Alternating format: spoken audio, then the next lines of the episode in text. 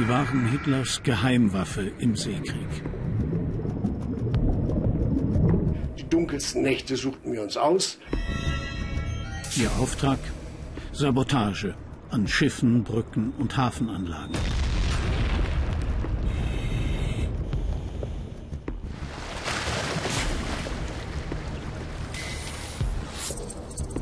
Jetzt kommt es auf uns an, dass wir eben bereit sind. Ein Himmelfahrtskommando in einem sinnlosen Krieg. Wenn ich da manchmal drüber nachdenke, dann denke ich, ich habe einen schlechten Film gesehen. Sie folgten in blindem Gehorsam bis zum Schluss. Eine Elitetruppe, auf die man sich hundertprozentig verlassen konnte. Sie waren bereit, sich selbst zu opfern. Und kaum jemand wusste, wer sie waren.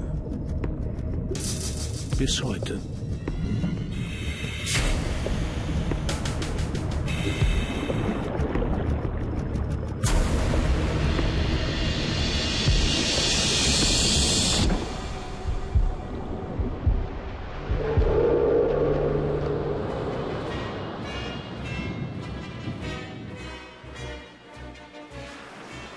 Ägäis im Sommer 1942.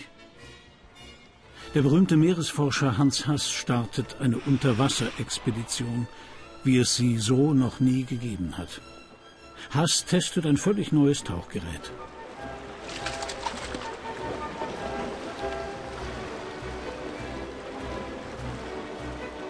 Erstmals kann er sich damit bis zu einer Stunde vollkommen frei unter Wasser bewegen. Sein Tauchgerät erzeugt kaum Luftblasen. Nahezu geräuschlos schwebt er im Wasser.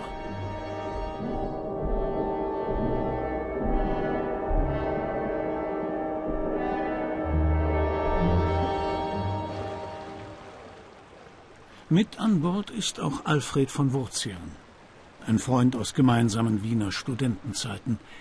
Die Wehrmacht beurlaubt Wurzian für die Expedition. Ihn faszinieren vor allem die militärischen Möglichkeiten des neuen Tauchgeräts. Ideal für heimliche Sabotageakte unter Wasser. Voller Kriegsbegeisterung notiert er 1942 in sein Tagebuch. Wenn ich auf die unter Wasser liegenden Wracks hinabgetaucht war oder in der Abenddämmerung im Hafen umherschwamm, da ließ mich die Idee vom militärischen Einsatz von Schwimmern nie ruhen. Welche Möglichkeit gäbe es da, ungesehen an ein fremdes Schiff oder in einen Hafen hineinzugelangen? Manche Nacht konnte ich nicht schlafen, jede Minute hatte ich eine Idee, eine waghalsiger als die andere. Die Idee der Kampfschwimmer. Und Alfred von Wurzian wird ihr Lehrmeister, eine Art Führerfigur. Mit Haas hat er doch diese, diese Expedition gemacht und er äh, war also total sicher unter Wasser im Dunkeln. Ihm machte das also überhaupt nichts aus und äh, er war uns schon insofern eine große Stütze oder uns, wenn wir wussten, er war bei uns und äh, da konnte uns ja nichts passieren. Nicht? Er führte uns also praktisch in diese Materie unter Wassertauchen ein. Ende 1942. Sofort nach seiner Rückkehr aus der Ägäis führt Wurzian den Militärs seine Kampfschwimmer-Idee vor. Zunächst vergeblich. Ein Monat bin ich äh, von Amt zu Amt gelaufen. Am Schluss bin ich zur Marine, habe dem äh, erklärt, wie man äh, Schiffe angreift. Und am Schluss sagt er der Admiral, Sie sehen also, drei oder vier Leute, die vernichten die englische Flotte. Und äh, bin ich natürlich rausgestanden, wenn es Sie nicht interessiert, dann gehe ich wieder. Dann wurden wir der Generalität vorgestellt. Und als die Leute das sahen und hörten, dass wir nun raus ins Freiwasser sollten, um äh, dort weitere Übungen im Freiwasser durchzuführen, hat die Generalität gesagt, diese jungen Leute sollte man nicht zur er Erholung schicken, sondern an die Front schicken. Kampfschwimmer? Noch denkt Hitler in größeren Dimensionen. Gigantische Schlachtschiffe wie die Tirpitz sollen den Nazis zum Endsieg verhelfen. Die Tirpitz, das größte deutsche Schlachtschiff seiner Zeit. Ein Mythos. Für eine kleine Spezialeinheit wie die Kampfschwimmer sieht Hitler keine Verwendung. Doch dies sollte sich Ende 1943 schlagartig ändern. Englische Saboteure bringen Minen unter der Tirpitz an und setzen das Schlachtschiff für Monate außer Gefecht.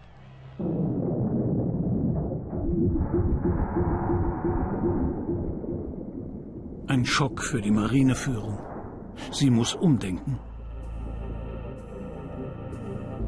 Man erinnert sich an Wurzian und seine Idee, Kampfschwimmer als neue Waffe im Seekrieg. Jetzt soll er bei der Kriegsmarine in Kiel Rekruten für ein Geheimkommando finden. Hier trainieren die besten Sportschwimmer des Dritten Reiches, die sogenannte Wettkampfgruppe Schwimmen. Eigentlich eine Schautruppe, die durch Vorführungen Freiwillige für die Kriegsmarine anwerben soll. Unter ihnen sind Rekordschwimmer, sogar Weltrekordhalter. Keiner von ihnen weiß, was ihre neue Aufgabe sein wird. Nachwuchsschwimmer Rolf Kommichau erhält nur den Befehl, Kiel zu verlassen. Ich äh, käme zu einer Sondereinheit für Schwimmer.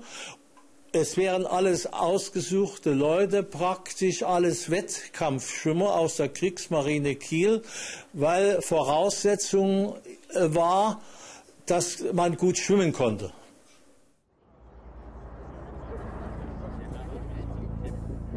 Anfang Januar 1944 erhalten die ersten 20 Schwimmer ihren Marschbefehl Richtung Italien.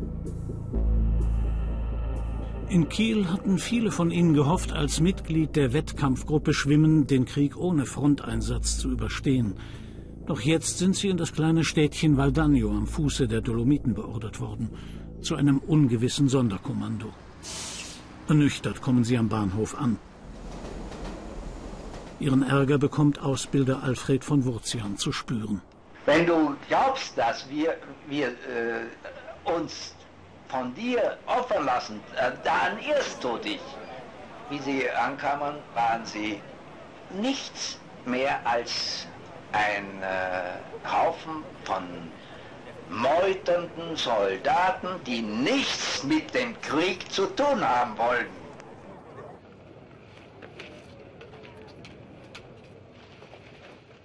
Im Schwimmbad von Valdagno will Alfred von Wurzian aus ihnen eine Elitetruppe für Hitlers Krieg machen. Aus den Sportschwimmern sollen Kampfschwimmer werden. Mit Training und militärischem Drill macht er sie gefügig. Stundenlang lässt er sie schwimmen und tauchen. Als Vorbild dienen die italienischen Kampfschwimmer. Sie trainieren ebenfalls in Valdagno und sie sind ihnen in der Ausbildung voraus.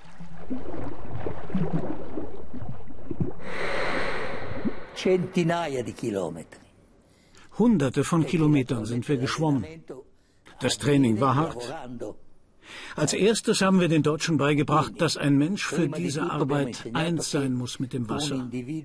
Jemand, der sich im Wasser genauso wohl fühlt wie an Land. Da darf er überhaupt keinen Unterschied spüren. Er muss ein Element des Wassers sein. Jeder von uns konnte im Wasser sogar schlafen. So sehr waren wir daran gewöhnt. Es war uns gleich, ob wir uns im Wasser oder an Land befanden. Das war überlebenswichtig. Noi eravamo in acqua, uno di noi potevamo anche dormire in acqua. Zusätzlich werden die Schwimmer als Einzelkämpfer ausgebildet. Die Nazis nennen es Marinevernichtungssport. Die Nahkampfausbildung ist überlebenswichtig für die geplanten Einsätze hinter den feindlichen Linien. Sie soll ihre Chance auf eine Rückkehr vom Einsatz erhöhen.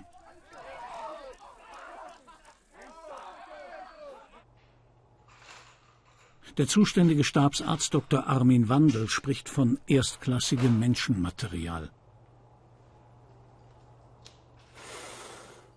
Die Nazi-Propaganda wird es später so formulieren. Dieser neue deutsche Soldatentyp setzt sich aus jungen Freiwilligen zusammen, die in sich die Härte, den Mut und das Draufgängertum des Soldaten und die Gewandtheit, Ausdauer und Zähigkeit des Sportsmannes vereinen. In Valdagno erhalten die Schwimmer erstmals auch ihren Kampfanzug aus Gummi. Darunter ein Wollanzug, um die Wärme zu halten.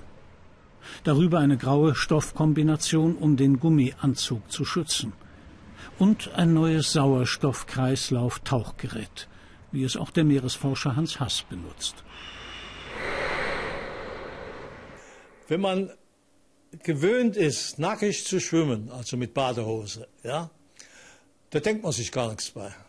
Wenn man aber jetzt so einen Anzug anhat, da müssen Sie so furchtbar aufpassen. Sie kriegen ja durch den Anzug einen kolossalen Auftrieb. Dadurch, dass Luft drin ist, dadurch, dass Sie nichts weiter dabei haben, außer den äh, etwas schwereren Schuhen. Und da muss man Obacht geben, um sich genau auszutarieren. Das heißt, wir haben uns dann einen Bleigürtel angelegt, der austariert wurde, damit wir im Wasser genau geschwebt sind. Nicht mehr Auftrieb, aber auch keinen Untertrieb hatten. Nicht? Wenn wir dann ausgeatmet hatten, gingen wir von allein in die Tiefe. In Valdagno weiß niemand, wer die Deutschen sind, die in der Schwimmhalle so viel Sport treiben. Gut getarnt wohnen sie unter dem Dach des Hallenbades. Sie geben sich als verwundete Soldaten aus, die zur Genesung hier sind. Auch auf der anderen Seite der Alpen findet ein Geheimkommando statt. In der SS-Junkerschule in Bad Tölz wird parallel eine zweite Kampfschwimmertruppe ausgebildet.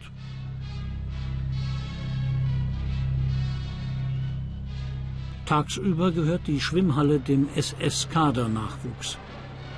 Dass nach Sonnenuntergang Marinesoldaten in ihrem Hallenbad trainieren, ahnen die SS-Junker nicht.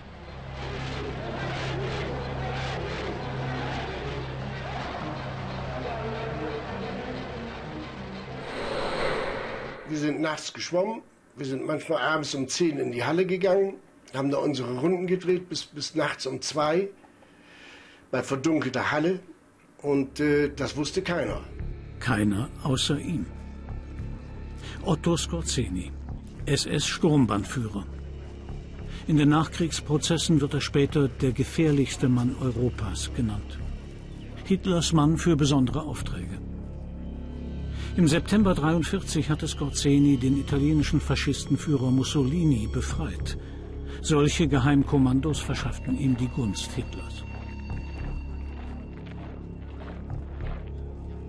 Skorzeny will die Kampfschwimmer unter seine Führung bringen.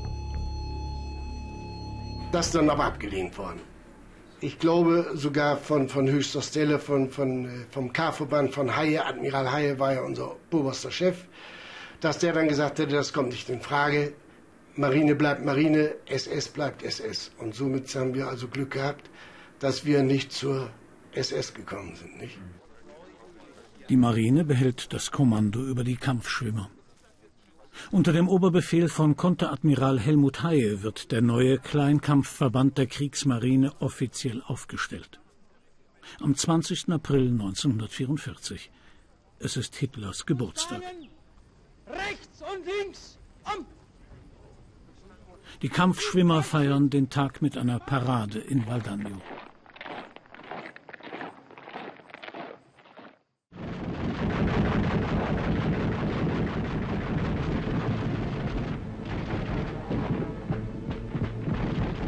Sommer 1944. Die deutschen Truppen in Norditalien jagen Partisanen. Auch in der Gegend von Valdagno kommt es zu blutigen Kämpfen. Rund 200 Widerstandskämpfer halten sich in den Bergen versteckt. Je brutaler die deutschen Besatzer gegen sie vorgehen, desto stärker wird ihr Widerstand. Für die deutschen Kampfschwimmer wird es immer gefährlicher, sich frei zu bewegen.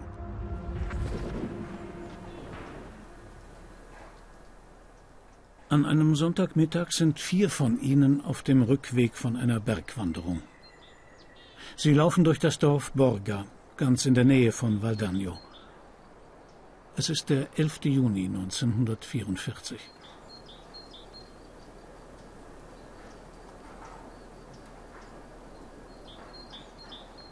Wir haben zu Mittag gegessen, als wir die Deutschen sahen. Sie kamen gerade aus den Bergen und fotografierten. Für den 22-jährigen SS-Kampfschwimmer Hermann Georges findet die Bergwanderung ein jähes Ende.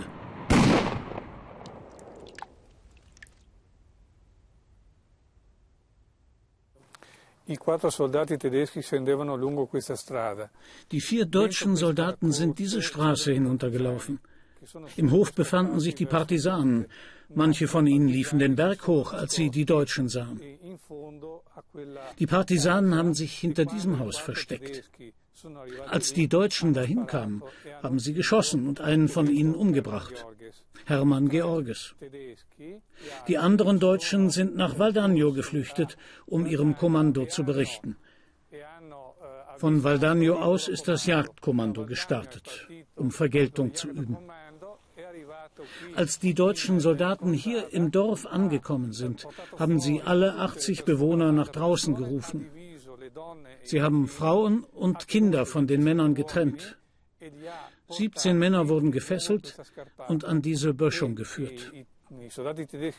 Die deutschen Soldaten haben sich hier hingestellt, haben hinuntergeschossen und die 17 Männer umgebracht.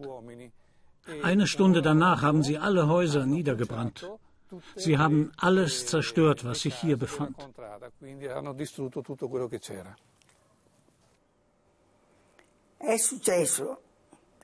Die Deutschen kamen an und haben uns aus den Häusern getrieben und angefangen, unsere Männer umzubringen.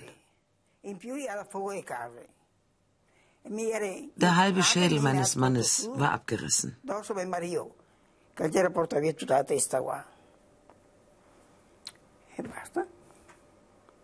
Ich war 13 Jahre alt, als ich die Toten auf dem Boden liegen sah.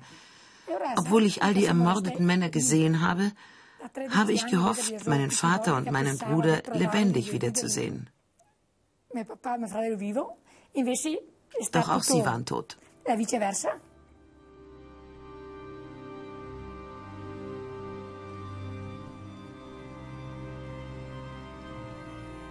Die gesamte männliche Bevölkerung von Borga ausgelöscht. Ein blutrünstiges Massaker, begangen von deutschen Soldaten. Das unrühmlichste Kapitel in der Geschichte der Kampfschwimmer. Denn laut Zeugenaussagen waren auch sie an den Exekutionen beteiligt. Manche mehr, manche weniger. Wir haben die Vergeltung, wir wollten sie mitmachen, wir durften aber nicht. Wir sind wir mit hochgegangen und da wurden wir aber abkommandiert zurück. Dazu sind wir zu schade. Das hat dann die Wehrmacht gemacht. Die Wehrmacht hat dann die Vergeltung gemacht. Ich meine, es war ja unser Kamerad, nicht? Also es wäre ja natürlich für uns was gewesen, nicht? Aber wir durften nicht.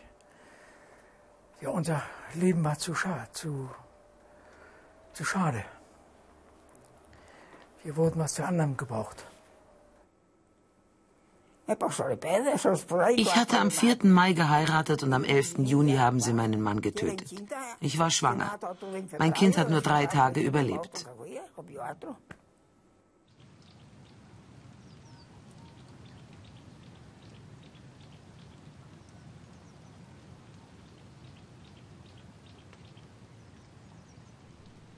Die Kampfschwimmer verlassen Valdagno. Ihr neues Hauptquartier ist die Insel Alga vor Venedig. Nach der Grundausbildung im Schwimmbad beginnt nun ihre Meeresausbildung. Ihr Quartier ist ein altes Benediktinerkloster, das zunächst für ihre Zwecke umgebaut werden muss. Auch die Insel Alga ist als Soldatenerholungsheim getarnt. Die Saboteure sollen unter keinen Umständen entdeckt werden. Sie schwören absolute Geheimhaltung. Viele von ihnen fühlen sich bis heute an das gemeinsame Gelöbnis gebunden.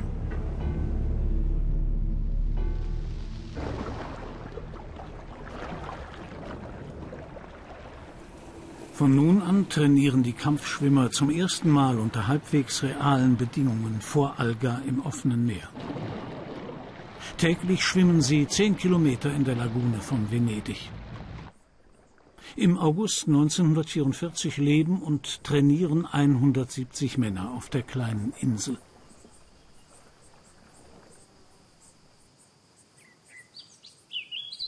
Unweit liegt das Schiffswrack der Tampico. Hier üben die Kampfschwimmer ihre Angriffe. Also unsere Tampico lag hier quer ab an den Dollen, im Hintergrund Venedig. Wir sind rausgeschwommen, haben geübt unterm Dampfer, haben unsere äh, Bomben angebracht, sind, haben das Tauchen geübt vom Backbord nach Steuerbord, um uns die Angst zu nehmen, dieses Gefühl überhaupt unterm Wasser, unterm Dampfer zu sein. Das haben wir dann nachts wiederholt, häufig.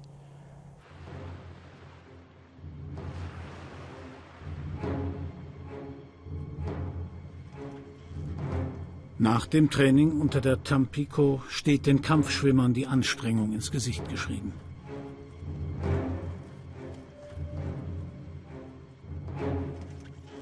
Die meisten von ihnen tauchen zum ersten Mal im trüben Meerwasser.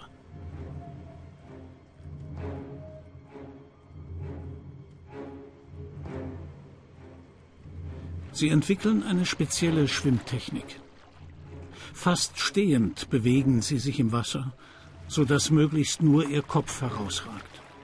Mit winzigen Flossenschlägen bewegen sie sich voran. Ein Netz über dem Kopf dient ihnen als Tarnung. Hinter sich ziehen sie eine Torpedomine zum Schiff. Erst an der Bordwand benutzen sie ihr Tauchgerät. Lautlos gleiten sie mit der Bombe unter das Schiff. Ein Moment, in dem die Meereskämpfer immer wieder Panikattacken bekommen. Vor allem wegen der Dunkelheit. Sie wussten ja nicht, wenn sie, unten im, wenn sie mitschiffs waren, schwimmst du jetzt vorwärts oder schwimmst du nach links oder schwimmst du nach rechts. Das wurde dann erst besser, bis man auf der anderen Seite wieder Licht gesehen hat. Es ist auch vorgekommen, dass man an derselben Seite wieder hochgekommen ist. Die Angst ist bei den Tauchgängen unter der Tampico ihr größter Gegner. Sobald die Schwimmer den Schiffskörper über sich spüren, beginnen sie krampfhaft zu atmen. Der Atemkalk im Tauchgerät wird feucht und zu einer tödlichen Gefahr.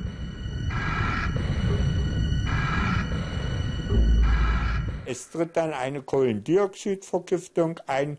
In man wird willenlos und äh, schläft also praktisch äh, ein. Und wenn also da ganz langsam geht das und unbemerkt und wenn der, der Partner dann nicht sofort entsprechend reagiert, ist es dann schon gewesen.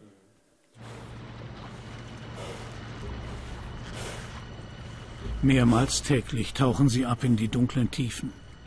Sie proben den Ernstfall und gehen bis an ihre Grenzen. Unerbittlich treibt sie ihr Ausbilder Alfred von Wurzian an.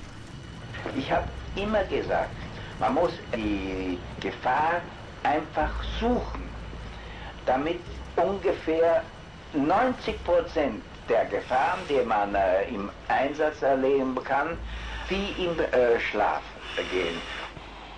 Man hat sich sicherlich irgendetwas äh, im Inneren vorgemacht, dass gar nichts passieren kann. Nicht? Und wenn jemand so, Anführungsstrichen, dumme Gedanken hatte, dann hat man versucht, das dem auszureden. Du brauchst doch keine Angst zu haben, du kommst doch von alleine hoch. Nicht? Einer von ihnen kommt nicht mehr hoch. Es ist der bekannte deutsche Kraulschwimmer Werner Bullin. Erst neun Tage nach dem Unfall taucht seine Leiche in der Lagune von Venedig wieder auf. Sie beerdigen den Kameraden auf der nahegelegenen Toteninsel. Er sollte nicht das einzige Todesopfer während der Ausbildung bleiben. Die Verluste bedrohen die Moral der Truppe. Für Gefühle ist kein Platz. Wir sind von der Beerdigung gekommen, von der Insel, von der Toteninsel, wieder zurück, auf Nacht zu Eiger rüber. sofort einen Anzug angezogen und sofort getaucht. Also überhaupt keine Angst erstmal aufkommen lassen und, und drüber nachdenken, was, was ist dem passiert oder so. Das äh, äh haben wir sofort gemacht.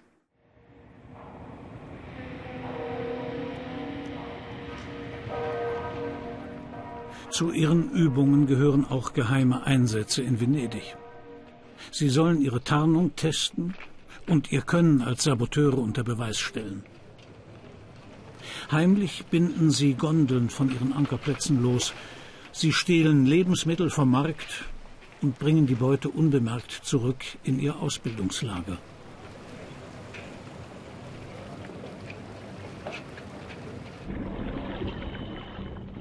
Dieses gespenstische Treiben in den Kanälen wird bald Stadtgespräch. Niemand kann sich erklären, wer hinter den seltsamen Vorkommnissen steckt. Die Kampfschwimmer fühlen sich dadurch bestätigt. Ihre Streiche machen ihnen außerdem Spaß.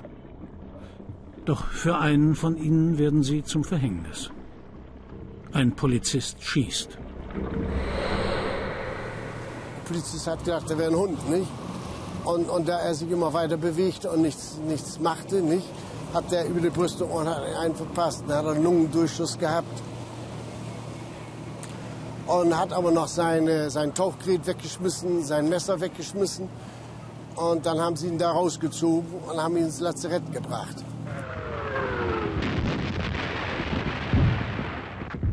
Im Juni 1944 kommt der Krieg näher. Jetzt sind die Kampfschwimmer auch in ihrem Versteck auf der Insel Alga nicht mehr sicher. Die Alliierten bombardieren Mestre. Vor ihren Augen gehen die Ölraffinerien in Flammen auf. Im selben Monat landen die Alliierten in der Normandie. Die Invasion geht schneller voran als von Hitler Deutschland erwartet. Der erfolgreiche Vormarsch der Alliierten löst den ersten Einsatz der Kampfschwimmer an der Invasionsfront aus. Am 21. Juni 1944 gibt Konteradmiral Haye den Einsatzbefehl. Die Meereskämpfer werden sofort an die Atlantikküste beordert. Die Froschmänner sollen das erreichen, was die Wehrmacht nicht mehr vermag, die Invasionsflotte außer Gefecht setzen. Ein paar Kampfschwimmer gegen die alliierte Armada.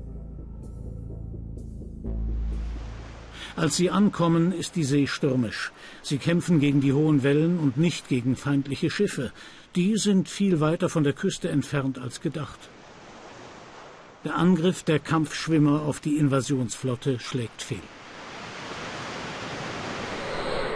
Das Ziel war ein Schiffsbrück gewesen, der äh, vorher, also wir hatten Luftaufnahmen gehabt, der vorher fünf Kilometer äh, vor der Küste gelegen hat. Den hätten wir noch erreichen können. Aber da die äh, Luftaufnahmen eine Woche alt waren, hat man den ganzen Schiffsbrück weiter rausverlegt und es war für uns unmöglich, dahin zu kommen. Auch weitere Einsätze an der Küste scheitern. Gegen die Übermacht der Invasionsflotte können die Kampfschwimmer nichts mehr ausrichten. Sie ziehen sich zurück. Vorerst. Schon bald werden sie wieder Einsätze schwimmen, doch ganz anders, als sie es sich zu diesem Zeitpunkt vorstellen können.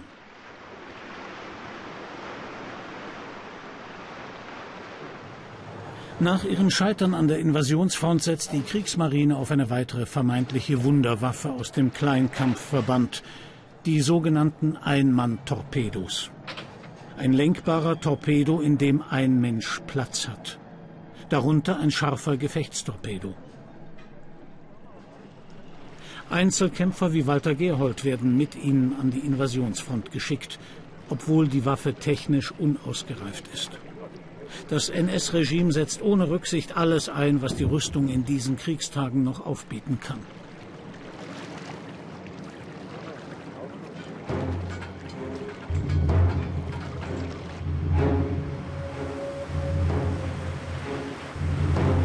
In der Kabine war es bis etwa bis zu den Oberschenkeln oder bis zur Hüfte etwa kalt durch das Wasser, weil von außen immer Wasser drin. Und Oberhalb der Gürtellinie war es warm und durch die Körperwärme beschlug auch die Kuppel Und man musste mit der, man hat ein Tuch mitgehabt, man musste mit, in, mit diesem Tuch immer wieder die Kuppel reinigen, um überhaupt nach vorne sehen zu können. Am Abend des 5. Juli 1944 sticht Walter Gerhold mit seinem Einmann-Torpedo an der Atlantikküste in See. Gegen 3 Uhr haben er und 23 andere Torpedofahrer ihr Einsatzgebiet erreicht. Ein Himmelfahrtskommando. Denn jeder von ihnen hat nur einen Schuss.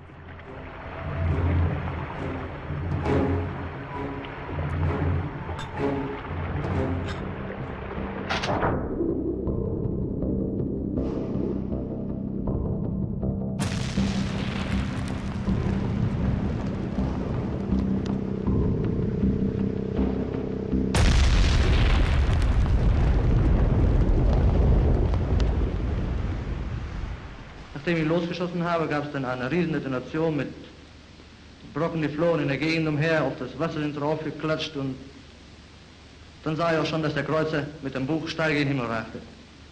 Die Zerstörersicherung fing darauf an, Wasserbomben zu werfen, haben die See mit Scheinwerfern abgeleuchtet und mordsmäßig damit 2 cm in der Gegend umhergeschossen. In der Zwischenzeit war ich so nah an den Schiff, an den, den Zerstörer rangekommen, ich konnte die Leute am Backbord laufen, rumlaufen sehen. Zigaretten glühen und und und, die liefen hin und her.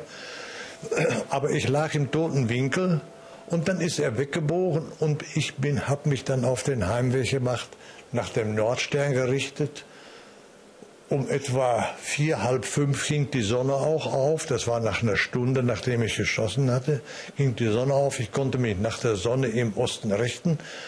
Und ich wusste, wusste ja, wo die Sonne ist, da ist Osten. Und wo Osten ist, da ist die Heimat. Winzige schwarze Punkte werden in der Brandung sichtbar. Dann gibt das Meer die Helden wieder. Gerold hat eine britische Fregatte versenkt. Die NS-Propaganda schlachtet die blinde Opferbereitschaft der jungen Männer gnadenlos aus. Was sie einsetzten, wagten und erlebten, steht in ihren Gesichtern geschrieben. Typ eines neuen deutschen Soldaten, dem die Bedingungslosigkeit Kraft gegeben hat, jederzeit sich selbst zu opfern. Soldaten, die bereit sind, sich selbst zu opfern.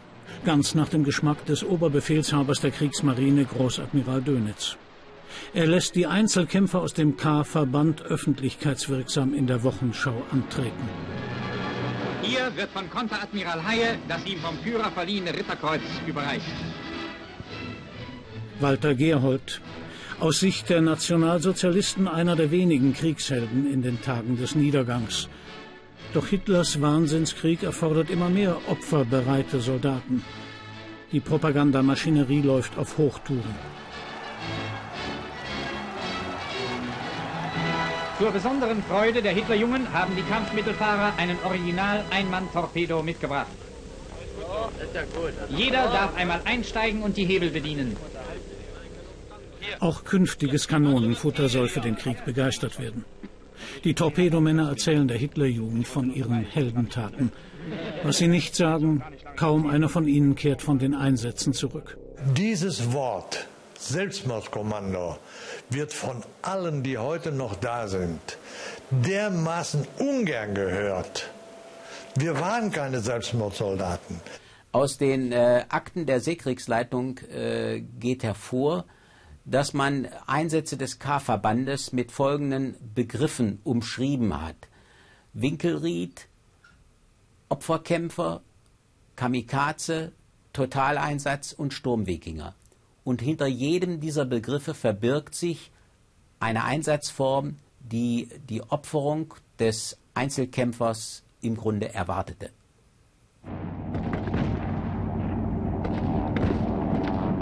In den Mittagsstunden des 17. September landen die Angloamerikaner im Raum Eindhoven, Nimwegen, Arnheim mehr als drei Fallschirm- und Luftlandedivisionen mit dem Ziel, die steckengebliebene Operation an der Westgrenze wieder flott zu machen.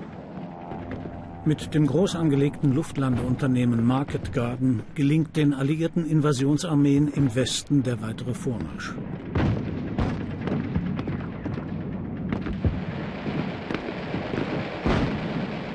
Am 20. September 1944 erobern die Alliierten die strategisch wichtigen Brücken von Nimwegen in den Niederlanden. Die deutschen Truppen haben den Engländern und Amerikanern nichts mehr entgegenzusetzen. Wieder einmal sollen die Kampfschwimmer das Unmögliche möglich machen. Ja, wir hatten den Auftrag gehabt, äh, da die Luftwaffe es nicht fertiggebracht hat, die Brücken zu äh, bombardieren oder zu treffen. Die Artillerie hat es auch nicht geschafft und so hat man uns äh, Kampfschwimmern dazugeholt. Wir sollten nun von der Wasserseite aus diese Brücken sprengen. Zwölf Freiwillige setzen sich von Alga aus Richtung Nimwegen in Bewegung, um den aussichtslosen Versuch zu unternehmen, den Vormarsch der alliierten Truppen aufzuhalten.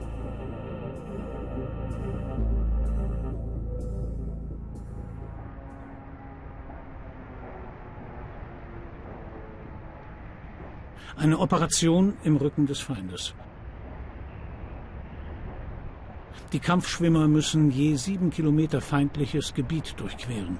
Vor und hinter den beiden Brücken, einer Straßen- und einer Eisenbahnbrücke. Es ist der 29. September 1944.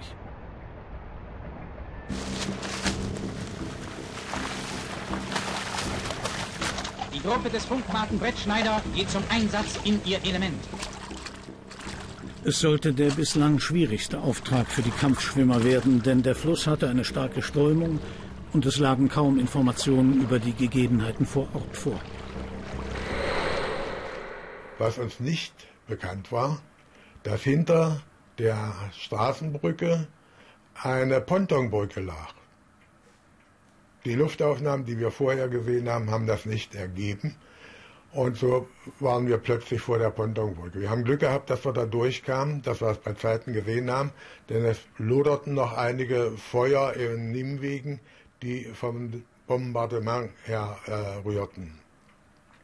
So schwammen wir dann unter der äh, Brücke durch, wo noch Wachleute drauf waren, und äh, sahen dann in der Ferne den Pfeiler, den wir ansteuern mussten und wollten. In der mondhelle Nacht erreichen sie ihr Ziel, die Walbrücke bei Nymwegen, und legen nach einem schweren Kampf mit dem Strom die Sprengladung an. Zur festgesetzten Minute fliegt die Brücke in die Luft. Die Explosion hat man gehört, aber wir wussten ja nur nicht, wie der Erfolg war. Die Eisenbahnbrücke wird vollständig zerstört, die Straßenbrücke beschädigt. Militärisch gesehen ein kleiner Erfolg für die Kampfschwimmer, doch wie sich herausstellen wird, letztlich ohne jede Bedeutung für den weiteren Kriegsverlauf. Nach der Brückensprengung versuchen die Kampfschwimmer so schnell wie möglich aus dem feindlichen Gebiet herauszukommen. Ein nahezu unmögliches Unterfangen, da langsam der Morgen dämmert. Während einige Kampfschwimmer sich verstecken, lassen sich zwei von ihnen weiter stromabwärts treiben. Sie werden von Holländern entdeckt. Bei einer Werft ziehen sie die deutschen Froschmänner aus dem Wasser. Rolf Wanderwerf stand am Ufer und hat die Festnahme beobachtet. Mein Vater die stond altijd heel vroeg uit zijn nest. Mein Vater stand immer sehr früh auf und eines Morgens kommt er um halb sieben in der Früh auf den Balkon. Er wohnt auf dem Betriebsgelände. Und da sah er in der Ferne zwei Köpfe aus dem Wasser ragen. Op de rivier, dat was het eerste wat hij allemaal zag. Das war für die Tageszeit nicht normal, schon gar nicht in dieser Kriegszeit. Ja, die wollten abhauen, aber das war nicht so einfach. Schließlich waren die anderen mit dem Ruderboot schneller. Und außerdem stand mein Bruder da mit der Schrotflinte und hat gedroht, Junge, wenn du nicht mitkommst, dann treibst du bald auf dem Wasser. Lange hin, lange her. Die Holländer wollten uns an die Wand stellen und wollten uns erschießen. Unser Glück war es, dass plötzlich der Engländer auf uns aufmerksam wurde und uns von den Holländern so quasi befreite. Nicht? Denn äh, wir wurden gerettet. Nicht? Also die Holländer hätten mit uns kurzen Prozess gemacht. Und somit äh, kamen wir in Gefangenschaft. Nur zwei der ursprünglich zwölf Kampfschwimmer kommen durch. Doch die Propaganda verklärt die Einzelkämpfer. Einer der Kampfschwimmer unmittelbar nach seiner Rückkehr.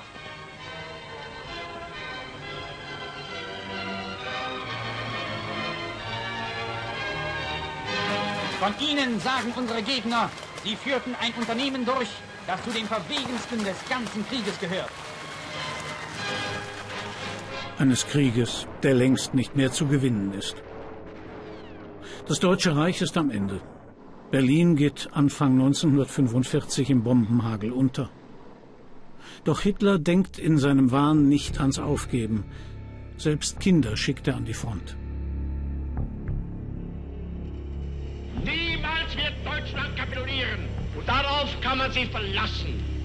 Derjenige, der die Waffen niederlegt, als allerletzter, das wird Deutschland sein, und zwar fünf Minuten nach zwölf.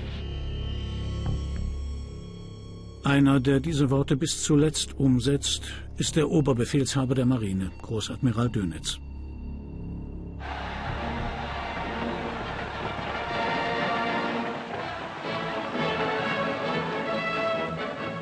Der Großadmiral ruft seine Männer auf, alle Kräfte einzusetzen für den Endsieg. Dönitz schickt die Kampfschwimmer mehr und mehr in Einsätze, die nur noch blinder Aktionismus sind. Oft ist das Wasser in den Flüssen an der Ostfront viel zu kalt für die Ausrüstung der Kampfschwimmer. Und die Alliierten sind inzwischen auf ihre Angriffe gut vorbereitet. Fast alle Sabotageakte in den letzten Kriegsmonaten schlagen fehl.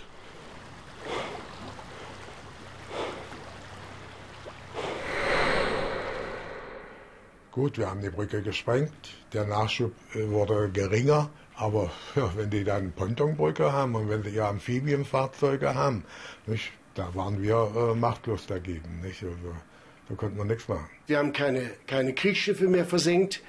Wir haben da also äh, Frachtdampfer versenkt. Das war ja alles nicht kriegsentscheidend. Wenn wir dann Dampfer versenken im Hafen von, von, von Zara und von Split, was, was hat er mit dem Kriegsausgang zu tun? Da hätten wir den Krieg nicht mit gewinnen können. Trotzdem gibt Hitler aus dem Führerhauptquartier weiter unerbittlich Befehle. Und immer noch gibt es Leute, die ihm folgen.